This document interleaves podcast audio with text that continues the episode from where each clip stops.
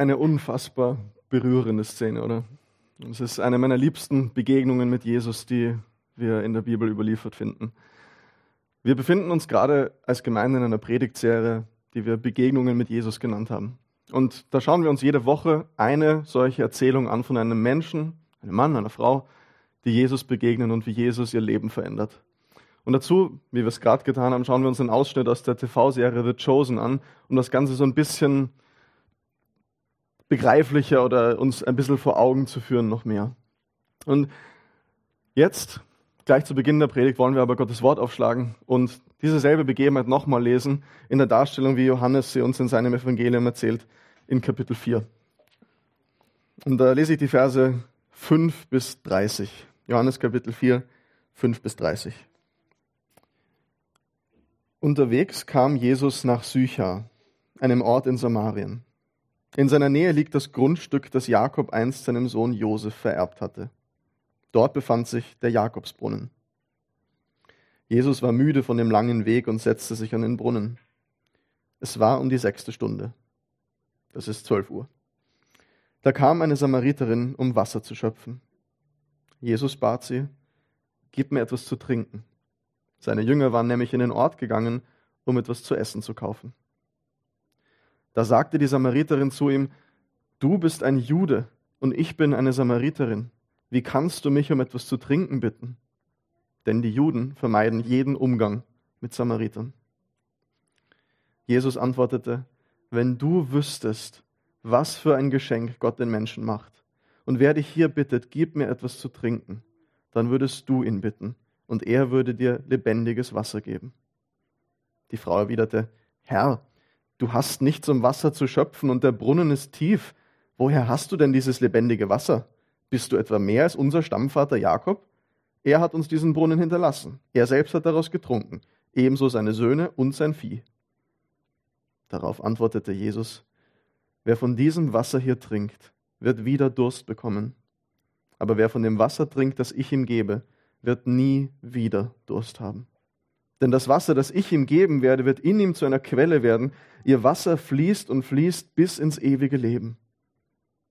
Da bat ihn die Frau, Herr, gib mir dieses Wasser, dann habe ich nie mehr Durst und ich muss nicht mehr herkommen, um Wasser zu schöpfen. Jesus sagte zu ihr, Geh, ruf deinen Mann und bring ihn her. Da antwortete die Frau, Ich habe keinen Mann.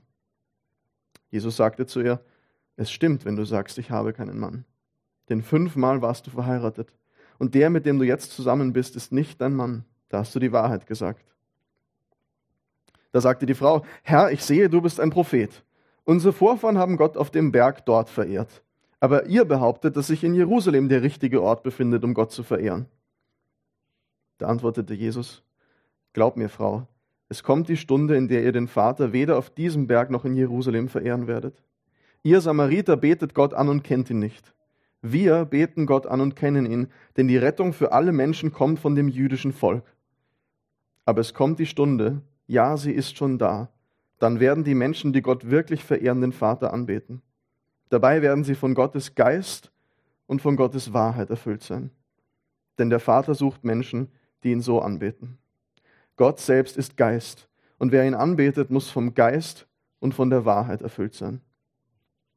Da sagte die Frau zu ihm, ich weiß, dass der Messias kommt. Man nennt ihn auch Christus, den Gesalbten. Wenn der kommt, wird er uns über all das Auskunft geben. Jesus antwortete, ich bin es. Ich, der mit dir spricht. In diesem Augenblick kamen seine Jünger zurück. Sie wunderten sich, dass Jesus mit einer Frau redete. Aber keiner fragte ihn, was willst du von ihr oder worüber redest du mit ihr? Die Frau ließ ihren Wasserkrug stehen, lief in den Ort und sagte zu den Leuten, kommt und schaut euch das an. Da ist ein Mensch, der hat mir alles gesagt, was ich getan habe. Ist er vielleicht der Christus? Da liefen die Leute aus dem Ort zu Jesus hin. Das ist das Wort Gottes. Für die, die mich nicht kennen, das habe ich vergessen zu sagen, mein Name ist Tom und ich freue mich ganz besonders, dass ihr heute hier mit uns seid. Diese Geschichte hier ist eine unfassbar tiefe und reichhaltige Geschichte. Und man könnte allein mit dieser Geschichte wahrscheinlich eine ganze Predigtreihe füllen, um all die verschiedenen Dinge, die da enthalten sind, auszuführen. Und wir werden heute gemeinsam nur ein bisschen an der Oberfläche kratzen können, aber ich möchte euch heute in dieser Begegnung mit Jesus, die wir hier haben, zwei Dinge für euer persönliches, für dein persönliches Leben mitgeben. Und das erste ist, du bist willkommen bei Jesus. Du bist willkommen bei Jesus. Und das zweite, Jesus bietet dir an, deinen tiefsten Durst zu stillen. Du bist willkommen bei Jesus. Ich habe vorhin schon gesagt, ich finde, das ist eine, also das ist eine meiner Lieblingsbegegnungen mit Jesus, die in der Bibel für uns überliefert ist. Und das ist der Grund dafür ist, weil sie uns so nah an das Herz Gottes heranführt. Diese Geschichte wird im Johannesevangelium in Kapitel 4 erzählt an einer Stelle, wo wir als Leser des Johannesevangeliums schon einiges wissen, wer dieser Jesus eigentlich ist. Johannes hat uns bereits gesagt, Jesus, das ist der ewige Gott, der Schöpfer des Himmels und der Erde, der jeden einzelnen von uns gemacht hat, jeden einzelnen von uns kennt und jeden einzelnen von uns liebt. Der auf diese Welt gekommen ist, um uns Menschen nachzugehen und uns zu suchen, weil wir ohne ihn nicht leben können, auch wenn wir das krampfhaft versuchen und nicht wahrhaben wollen. Und Jesus begegnet hier jetzt mitten am Tag in Samarien einer Frau. Was wissen wir über diese Frau? Wir befinden uns mitten in Samarien und diese Frau ist eine Samariterin. Und wie wir es eben schon gelesen haben und wie es auch schon ein bisschen angeklungen ist in der Serie, die Juden und die Samariter, die haben sich gegenseitig gehasst. Die Samariter, das waren Menschen, die als die Juden von Assyrien ein paar hunderte Jahre vorher ins Exil geführt wurden, im Land geblieben sind und sich durchmischt haben mit den anderen Völkern, mit Assyrern und den Völkern von rundherum, was klar gegen die jüdischen Gesetze verstoßen hat. Die haben auch Elemente aus den Religionen der anderen Völker verwendet und aufgenommen. Und so wurde ihnen, als die Juden dann später aus dem Exil zurückkehrten und den Tempel wieder aufbauten, der Zugang zu Jerusalem verwehrt. Die Juden haben gesagt, ihr dürft nicht kommen, ihr seid unrein geworden, ihr habt euch durchmischt, wir wollen euch nicht. Deshalb haben die Samariter ihren eigenen Tempel gebaut, am Berg Gerazim, und haben gesagt, das hier ist jetzt der Ort, wo wir Gott anbeten. Das ist der richtige Ort, wo man Gott anbeten kann. Die Israeliten, die Juden haben diesen Tempel 130 vor Christus zerstört. Und so herrschte Feindschaft zwischen diesen Völkern, ganz, ganz tiefe Feindschaft. Für fromme Juden galt sogar, dass man sich nur durch den Kontakt oder das Benutzen derselben Gefäße, Geschirr, Bestecke kultisch unrein machte, dass man sich schmutzig machte. Aber hier ist Jesus, ein Jude, aber auch der ewige Gott und Schöpfer, der aus Liebe zu uns in diese Welt gekommen ist und den Kontakt zu dieser Samariterin sucht. Und ihre Verwunderung darüber lesen wir selbst in Vers 9, gell, wo sie sagt, wie kannst du mich bitten darum, mich als Samariterin, du als Jude? Das Ganze, diese Begebenheit ist aber noch viel außergewöhnlicher, weil fromme jüdische Männer in der damaligen Kultur öffentlich nicht mit Frauen gesprochen haben. Man riskierte seinen Ruf, wenn man als frommer jüdischer Mann in der Öffentlichkeit mit Frauen sprach, die als nicht ebenbürtig galten. Für viele fromme Juden galt sogar, dass man nicht einmal mit der eigenen Tochter oder der eigenen Ehefrau in der Öffentlichkeit redete. Aber hier ist Jesus, der ewige Gott und Schöpfer, der aus Liebe zu uns in diese Welt gekommen ist und er begegnet dieser Frau auf Augenhöhe und mit Respekt. Und die Verwunderung der Jünger sehen wir dann wieder in Vers 27. Sie wunderten sich, dass Jesus mit einer Frau sprach. Aber Jesus durchbricht in dieser Geschichte nicht nur die geschlechtliche Barriere und die ethnische Barriere, sondern auch die gesellschaftliche. Denn auch das haben wir gesehen und gelesen, diese Frau kommt um die Mittagszeit, 12 Uhr, an der hitzesten, heißesten Stelle des Tages, um ihr Wasser zu holen. Und das hat man damals nie getan. Und das kann, wie es in The Chosen angeklungen ist, nur zwei Gründe gehabt haben. Entweder darin, dass sie ausgestoßen war und die anderen Frauen nicht mit ihr gesehen werden wollten, oder dass sie ausgestoßen war und sich geschämt hat und nicht selber mit anderen Frauen in Kontakt sein sollte, um sie zu meiden. Und warum das später, warum das ist, das wird dann später im Text angedeutet, gell? Diese Frau hatte fünf Männer gehabt. Und sie war entweder jedes Mal geschieden oder verwitwet worden. Aber was noch viel schlimmer ist in der damaligen Kultur, Sie wohnte jetzt mit einem Mann zusammen, der nicht ihr Ehemann war. Und das hat die Abneigung des ganzen Ortes auf sich gezogen. Man hat auf sie herabgeschaut. Das machte sie nicht nur zu einer Frau und einer Samariterin und einer Ausgestoßenen, sondern auch noch zu einer sexuellen Sünderin. Diese Frau lebte in offener Sünde und kein frommer Jude der Welt hätte jemals den Kontakt zu ihr gesucht. Aber hier ist Jesus, der ewige Gott und Schöpfer, der aus Liebe zu uns in diese Welt gekommen ist der auf sie zugeht und ihre Gemeinschaft sucht. Und wisst ihr, was uns das als allererstes sagt, wenn wir diesen Text aufschlagen miteinander? Es sagt uns, du bist willkommen bei Jesus. Egal wer du bist, egal wo du herkommst, egal was du getan hast, egal wofür du dich schämst, egal was andere von dir denken, egal wie andere dich behandeln, egal was du selbst von dir denkst. du bist willkommen bei Jesus. Jesus ist in diese Welt gekommen, weil jeder Mensch ihn braucht. Und jeder Mensch darf kommen. Und das sehen wir ganz besonders, wenn wir diese Frau, der wir heute begegnen, in Kapitel 4 von Johannes, mit dem Mann vergleichen, dem wir letzte Woche begegnet sind. Nikodemus, dem Pharisäer in Johannes 3.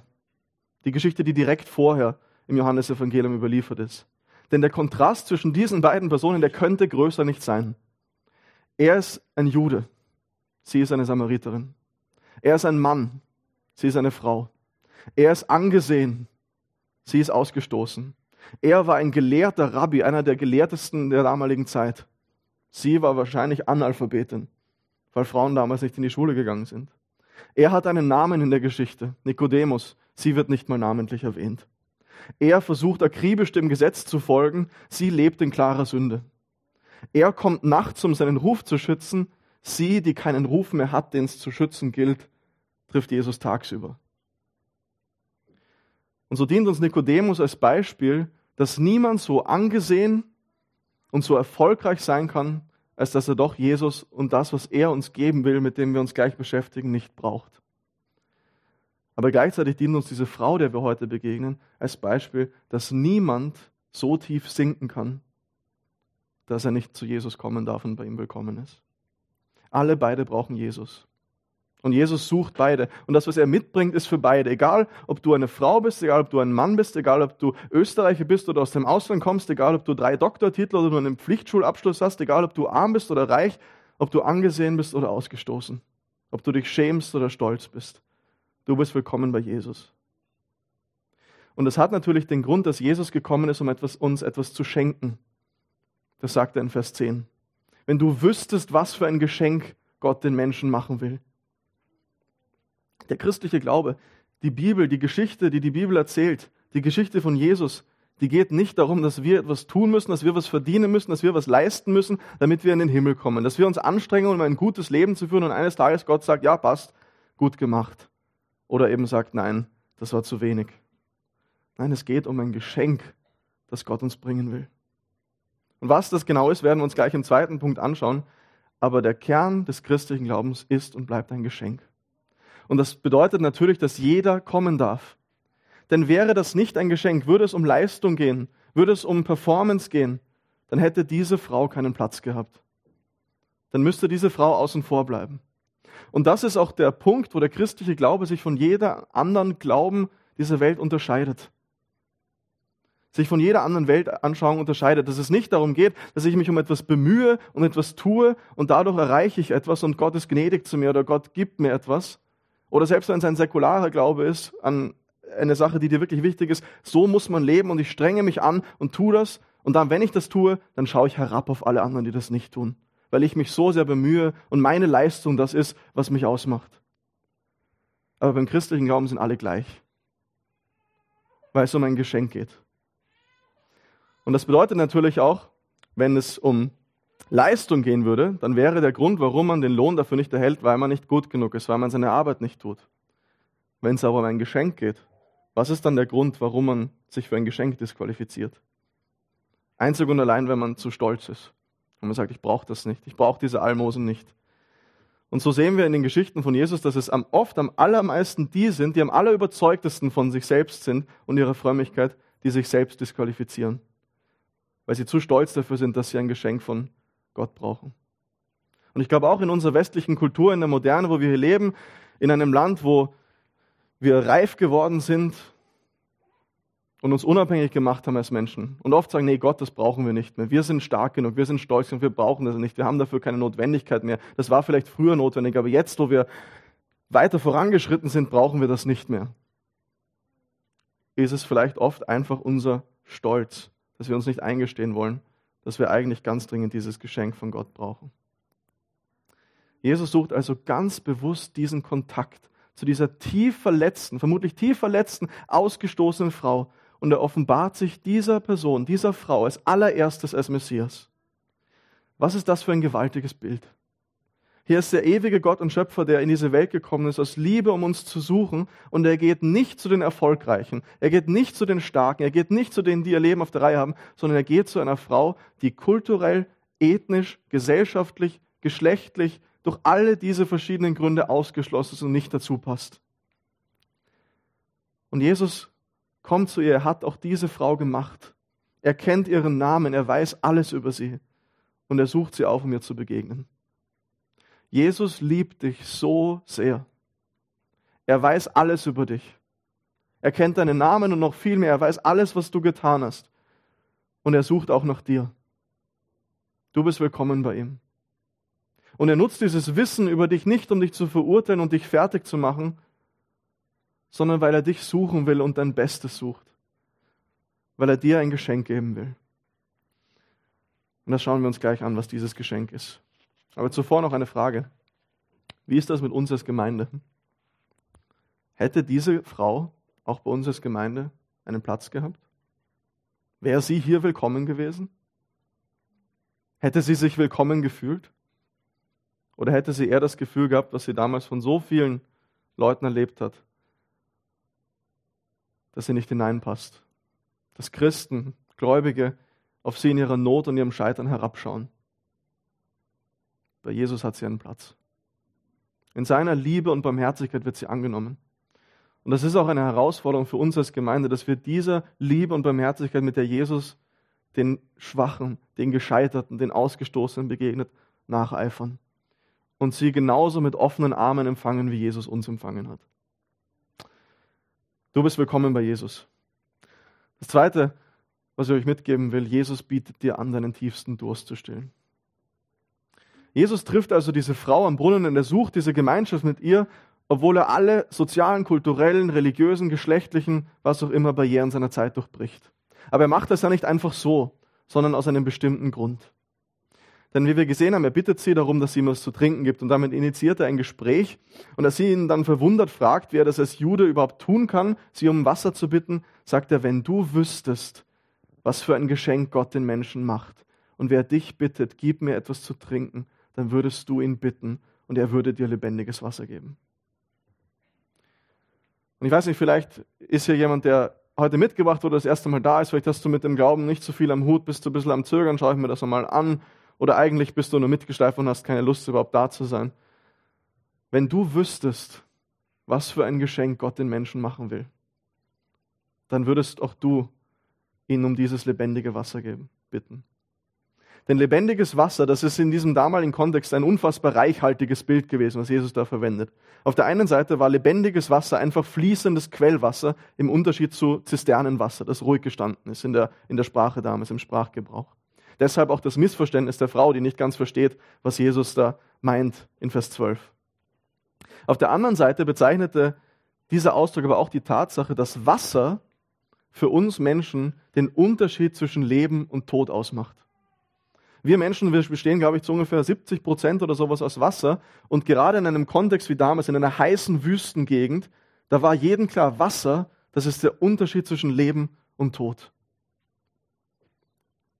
Und der Sommer, die letzten Wochen bei uns war jetzt nicht so sonderlich schön, aber jetzt wird es hoffentlich noch einmal heiß. Und auch dann werden Tage kommen, wo das Einzige, wonach wir uns sehnen, vielleicht ein kaltes Glas Wasser ist, das wir trinken können, was erfrischt und was Leben mit sich bringt.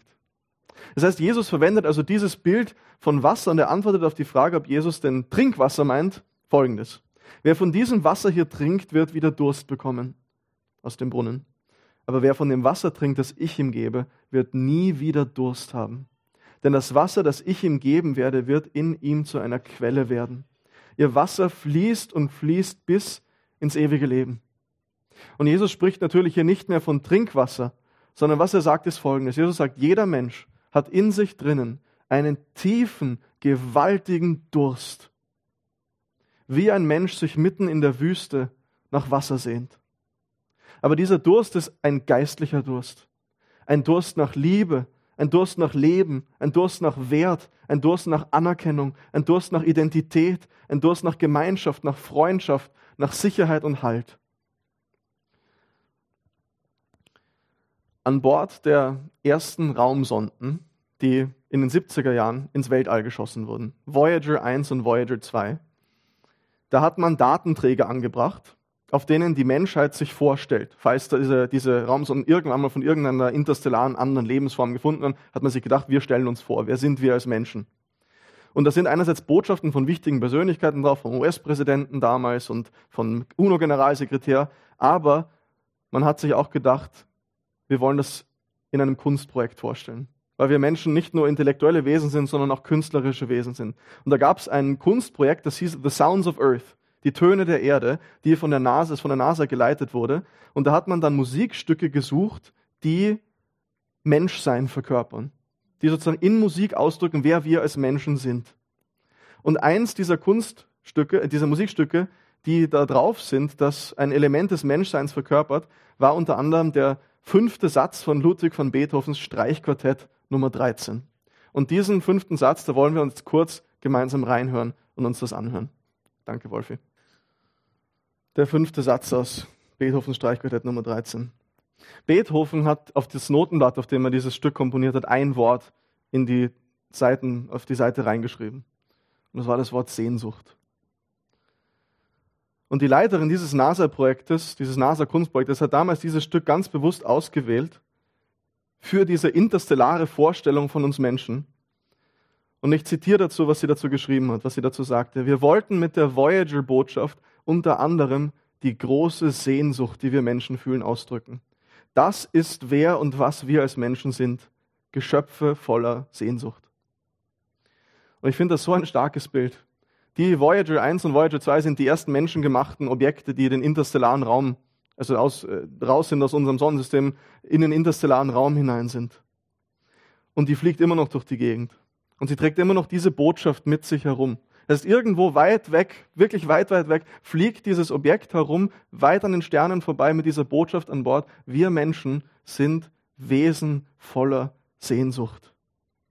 Sehnsucht nach Leben. Sehnsucht nach Erfüllung, Sehnsucht nach Liebe und Freude. Und Jesus sagt dieser Frau an dieser Stelle, diese Sehnsucht, die alle Menschen fühlen, die auch du fühlst, die kann nur gestillt werden durch das, was Gott allen Menschen schenken will. Durch das, was Gott den Menschen durch mich geben will. Und die Frau, die das dann immer noch nicht verstanden hat, aber die verstanden hat, dass es praktisch wäre, nie mehr Durst zu haben, weil sie dann nicht mehr Wasser holen muss, sagt dann in Vers 15 als Reaktion, gib mir dieses Wasser. Dann muss ich nicht mehr herkommen, muss nicht mehr zu dem Brunnen gehen, um das Wasser zu schleppen. Und dann sagt Jesus etwas sehr Interessantes in Vers 16. Er sagt, geh, ruf deinen Ehemann und bring ihn her. Und ich weiß nicht, wie es dir geht, aber ich habe diese Geschichte schon oft gelesen und ganz oft, ich habe einfach nicht verstanden, warum Jesus hier das Thema wechselt. Warum da so ein Einschnitt ist. Sie sagt, gib mir dieses Wasser und Jesus sagt, hol deinen Ehemann. Es wirkt so wie so ein absoluter Bruch in diesem Dialog auf einmal drinnen. Aber Jesus wechselt nicht das Thema. Geh und hol deinen Mann. Ich habe keinen Mann. Es stimmt, was du sagst, du hattest fünf Männer und der, mit dem du jetzt zusammenlebst, ist nicht ein Mann. Diese Frau hatte fünf Männer. Und sie war bereit, in der damaligen Kultur mit einem Mann zusammenzuleben, dem sie so wenig bedeutete, dass er sie nicht einmal heiratete. Dem sie so wenig bedeutete, dass er bereit war, sie zu einer Ausgestoßenen in dieser Gesellschaft zu machen. Aber sie hat sich das trotzdem angetan. Sie war trotzdem bereit dafür. Warum? Weil sie genau wie du und ich ganz tief in sich diesen Durst hatte, diese Sehnsucht, dieses Verlangen, geliebt zu sein, geehrt zu werden, anerkannt zu sein, Leidenschaft zu empfinden, sich wertvoll zu fühlen. Und offensichtlich, selbst dort, wo sie so wenig von diesem Mann bekommen hat, war sie trotzdem noch bereit, das wenige Stück, was sie da, da kriegt, zu nehmen und in Kauf zu nehmen, eine Ausgestoßene zu sein. Und wir können uns vorstellen, was das für ihr Selbstwertgefühl bedeutet hat. Wir können uns vorstellen, was das für Verletzungen mit sich gebracht hat. Wir können uns vorstellen, wie unwürdig und wertlos sie sich wahrscheinlich tief drin gefühlt hat. Also warum legt Jesus dann auch noch diesen Finger in die Wunde rein und sagt dann so, du hattest fünf Männer und der, mit dem du jetzt zusammenlegst, ist nicht dein Mann? Warum macht er das? Er macht das eindeutig nicht, um ihr Schuldgefühle zu machen, damit sie sich schlecht fühlt, sondern weil er ihr lebendiges Wasser geben will, das wirklich ihren Durst stillt. Denn diesen Durst mit Männern zu stillen, sagt er, das klappt nicht.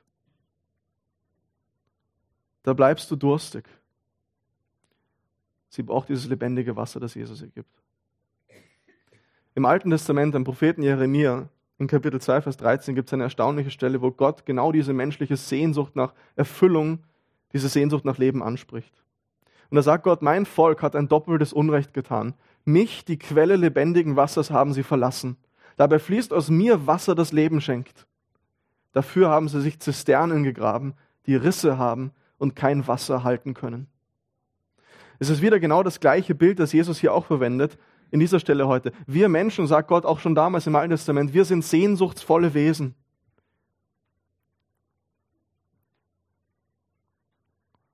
Wir haben tief in uns ein Loch, das wir versuchen zu füllen. Wir haben Durst nach wahrer Liebe, Durst nach Wertschätzung, Durst nach vertrauten Beziehung, Nähe und Geborgenheit, Sicherheit und Anerkennung. Und jeder einzelne von uns sucht diesen Durst irgendwie und irgendwo zu stillen. Und vielleicht sind das bei dir auch, wie bei dieser Frau, Beziehungen. Das Geliebtsein von Menschen, das Anerkanntwerden von anderen Menschen, von denen du dir letztendlich Wert erhoffst. Vielleicht ist bei dir dein Körper, den du fit halten musst und schön zu bleiben, weil du sonst nicht begehrenswertig fühlst, weil du dich sonst nicht wertvoll genug fühlst. Vielleicht ist deine Karriere und deine Position, die dir eine Identität, Anerkennung verschaffen. Vielleicht ist es deine Ausbildung, dein Geld, deine Leistung, dein schönes Auto, was auch immer. Aber der Punkt von Jesus und auch von Jeremia von Gott, der uns sucht, ist dieser, wer von diesen Quellen trinkt, wird wieder durstig. All diese Dinge können den wahren Durst, den tiefen Durst, der hinter all dem steht, die tiefe Sehnsucht in uns nicht endgültig stillen. Und wenn wir ehrlich sind, bleiben wir am Ende immer wieder übrig mit dem Gefühl, dass wir das doch nicht zufriedenstellen können, was da irgendwo tief in uns ist, was wir oft nicht mal benennen können. In einem Roman von Albert Camus, das ist ein französischer Philosoph aus dem letzten Jahrhundert, da äh, fasst einer seiner Charaktere dieses Gefühl in folgende Worte. Er sagt, weil ich nach dem ewigen Leben trachtete, schlief ich mit Huren und vertrank ganze Nächte. Am Morgen hatte ich dann natürlich den bitteren Geschmack der Sterblichkeit auf der Zunge, weil ich nach dem ewigen Leben trachtete. Und Camus, der Autor, war ein artistischer Philosoph, der glaubt natürlich nicht, dass, dass irgendwie, dass es wirklich ewiges Leben gibt. Der glaubt, dass dieser Durst einfach zum Menschsein dazugehört und wir uns damit abfinden müssen. Aber Jesus sagt uns an dieser Stelle, dieser Durst, es ist tatsächlich Durst nach ewigem Leben. Es ist Durst nach Gemeinschaft mit Gott. Denn die Geschichte der Bibel, die Geschichte, die wir hier lesen, die wir erzählt finden in diesem ganzen Buch, das ist die Geschichte davon, wie wir Menschen diese Gemeinschaft mit Gott, für die wir gemacht haben, für die er uns geschaffen hat, weggeworfen haben. Du bist dazu geschaffen, in Liebe und Gemeinschaft mit deinem Schöpfer verbunden zu sein, der dich dazu gemacht hat, mit ihm verbunden zu sein, der dir einen unfassbaren Wert zuspricht, der dich dazu gemacht hat, damit du als sein Kind, als ein Sohn des Königs des Universums, eine Tochter des Königs des Universums, in seiner Schöpfung lebst und dich daran erfreust. Und dass konstant aus dieser Verbindung heraus Leben und Liebe und Identität und Wert und Sicherheit heraussprudelt wie aus einer Quelle. Aber wir Menschen haben uns losgesagt davon. Wir haben gesagt, wir brauchen das nicht. Wir wollen unabhängig sein. Wir wollen selbst bestimmen können. Wir brauchen Gott nicht. Wir können ohne Gott besser. Aber durch diesen Bruch haben wir uns abgeschnitten von der einzigen Quelle, die diesen tiefen Durst, den wir in uns haben, die dieses tiefe Loch, das wir dadurch losgerissen haben, dass das wirklich stillen kann. Und so ist es dann ganz oft nicht Erfüllung, sondern es ist Leere, die wir in dieser Welt finden und erleben. Und wir versuchen diese Leere irgendwie zu stillen mit allen möglichen Dingen, und wenn wir das nicht schaffen, uns zumindest davon abzulenken, damit wir nicht einfach dieses große Gefühl der Leere spüren müssen, uns davon abzulenken und uns zu betäuben. Ich habe vor ein paar Wochen im Standard einen Artikel gelesen, der war übertitelt mit den Worten Der Rausch als Grundbedürfnis. Und die Autorin erzählt in diesem Artikel, macht so einen, einen, kulturgeschichtlichen Überblick weit viel, viel zurück in unserer Geschichte und sie schreibt, dass beobachtbar ist, dass in allen Zeiten, in allen Kulturen, überall der Rausch, das Betäuben, das Ablenken, das Entfliehen aus dieser Welt ein Grundbedürfnis von uns Menschen ist. Und sie sagt, eine der Hauptdinge ist natürlich Alkohol als Zitat Seelentröster, als Fluchtpunkt. Er soll den nächsten Tag erträglicher machen. Aber sie schreibt auch, das geht genauso mit Sex, das geht mit Sport, das geht mit Meditieren, mit Autofahren, mit Tanzen. Hauptsache Flucht aus dem Alltag als Seelentröster. Was beobachtbar ist über die ganze Menschheitsgeschichte. Aber das war nicht immer so. Und das ist nicht so gedacht. Jesus ist gekommen, um uns ewiges Leben, Leben in Fülle zu geben als ein Geschenk. Nun, wie bekommen wir dieses Leben, dieses lebendige Wasser? In der damaligen Kultur, in der damaligen Zeit war klar, Gemeinschaft mit Gott, das geht nur in Jerusalem beim Tempel, dort, wo Gott wohnt im Tempel drin. Aber das Problem ist, die Samariter, wie diese Frau es auch bemerkt, die durften dort ja nicht hin. Sie hatten keinen Zugang mehr dazu und deshalb haben sie einen eigenen Tempel gebaut, den die Juden wieder zerstört haben. Wo soll sie also hin, um Gemeinschaft mit Gott zu haben? Und Jesus gibt dir da eine ganz spannende Antwort in den letzten Versen unseres Textes. Er sagt, ja, der Tempel in Jerusalem ist der richtige Tempel, nicht der am Berg Gerazim. In Jerusalem steht der richtige Tempel. Aber, Zitat, Vers 23, es kommt die Stunde, ja, sie ist schon da. Dann werden die Menschen, die Gott wirklich verehren, den Vater anbeten in Geist und in der Wahrheit. Jesus sagt, eines Tages wird es nicht mehr darum gehen, wo man anbetet, ob man im Tempel anbetet, sondern wie man anbetet. Und dies geschieht in der Stunde, sagt er. Es kommt die Stunde, sie ist schon da. Und im Johannesevangelium bezeichnet die Stunde, wenn Jesus von der Stunde im Johannesevangelium spricht, dann spricht er immer von seinem Tod am Kreuz. Das heißt, Jesus sagt dieser Frau, durch meinen Tod am Kreuz wird es keine Notwendigkeit mehr für einen Tempel geben. Durch meinen Tod als Kreuz wird der Tempel als Vermittler zwischen Gott und Menschen nicht mehr benötigt werden weil ich in meinem Tod am Kreuz all das aufnehme, was Menschen und Gott trennt. Und das ist natürlich auch der Grund, warum im Moment, als Jesus am Kreuz stirbt, der Vorhang im Allerheiligsten des Tempels, dieser Vorhang, der das Symbol dieser Trennung von Gott und Mensch war, das Allerheiligste, wo Gott gewohnt hat und die Menschen nicht hin durften, nur der Hohepriester einmal im Jahr, durchreißt in dem Moment, wo Jesus stirbt. Weil die Trennung zwischen dem heiligen Gott und dieser sündigen Welt überwunden ist und Gemeinschaft mit Gott wieder möglich ist. Und diese Gemeinschaft mit Gott bietet Jesus dieser Frau am Brunnen hier an. Und die bietet er auch dir heute an. In Johannes 14, einige Kapitel später, sagt Jesus dann, dass Gott in jedem Mensch wohnen wird, der Jesus als Retter annimmt und ihm nachfolgen wird. Dass Gott, der ewige Schöpfer Gott, durch seinen Heiligen Geist wohnen wird in den Menschen, die ihn anbeten. Und dieser Geist, der in uns wohnt, sagt, er wird uns konstant hinweisen auf das, was er uns gegeben hat auf die Liebe und Gnade Gottes, die Jesus uns geschenkt hat und auf die Gemeinschaft, die wir dadurch mit Gott bekommen. Und diese Gemeinschaft mit Gott, das ist das lebendige Wasser. Das ist das lebendige Wasser, von der Jesus hier spricht. Gemeinschaft mit dem Schöpfer Gott, der dich gemacht hat. Und wenn man an das Ende der Bibel schaut, in die letzten Seiten, in Offenbarung 21, dann wird uns da ein Bild überliefert von der Zeit, wenn Jesus wiederkommt und die Schöpfung wiederherstellt und Gemeinschaft mit Mensch und Gott wieder vollständig da ist. Und da heißt dann, es gibt keinen Tempel mehr, weil Gott selbst da ist. Es braucht diese Vermittlung nicht mehr. Aber aus dieser Stadt heraus, wo Menschen Gemeinschaft mit Gott haben, da fließt ein Strom von lebendigem Wasser heraus. Und das symbolisiert natürlich, dass dann all diese Sehnsucht, all dieses Verlangen, all das, was wir in uns spüren, endgültig gestillt sein wird. Aber schon jetzt, durch den Heiligen Geist, der in uns wohnt und der uns auf das hinweisen wird, wird uns diese Gemeinschaft wieder gegeben. Und sie fließt und fließt und fließt und fließt bis ins ewige Leben hinein, wie Jesus das sagt. Sehnst du dich nach Liebe, die nie vergeht? Jesus liebt dich seit Anbeginn dieser Zeit. Und er wird nie aufhören, das zu tun. Sehnst du dich nach einem Wert, den dir niemand nehmen kann? Du bist Jesus so wertvoll, dass er für dich gestorben ist. Sehnst du dich nach Anerkennung? Du bist ein Kind des Königs des Universums. Sehnst du dich nach Zuspruch? Niemand denkt so gütig und so liebevoll von dir wie der Gott, der dich geschaffen hat. Hier ist Jesus. Hier ist die Quelle des Lebens, der die Sehnsucht stillen kann, die tief in dir vorhanden ist. Du bist herzlich willkommen. Amen. Lass uns beten. Jesus, du hast Worte des ewigen Lebens. Und du kannst diese Sehnsucht, die in uns drin ist, stillen. Und Herr, du siehst all das, wo wir danach suchen, wo wir danach streben, dieses Loch zu füllen. Und du siehst, wo wir da hinlaufen und was wir versuchen, einfach uns da uns zu geben aber doch bleiben wir so oft leer zurück. Und wir beten nicht, dass du uns hilfst zu sehen, dass du der Einzige bist, der uns wirklich Leben geben kann. Dass du der Einzige bist, der wirklich unsere Sehnsucht stillen kann und der es so gut mit uns meint. Hilf uns dir dazu vertrauen und dich zu suchen und nicht zu diesen Orten hinzulaufen, die eine tolle Fassade haben, aber im Endeffekt uns nur enttäuschen. Danke, Jesus, dass du für uns gestorben bist, dass du alles für uns gegeben hast, damit wir wieder Gemeinschaft mit dir haben können, weil du uns so sehr liebst. Amen.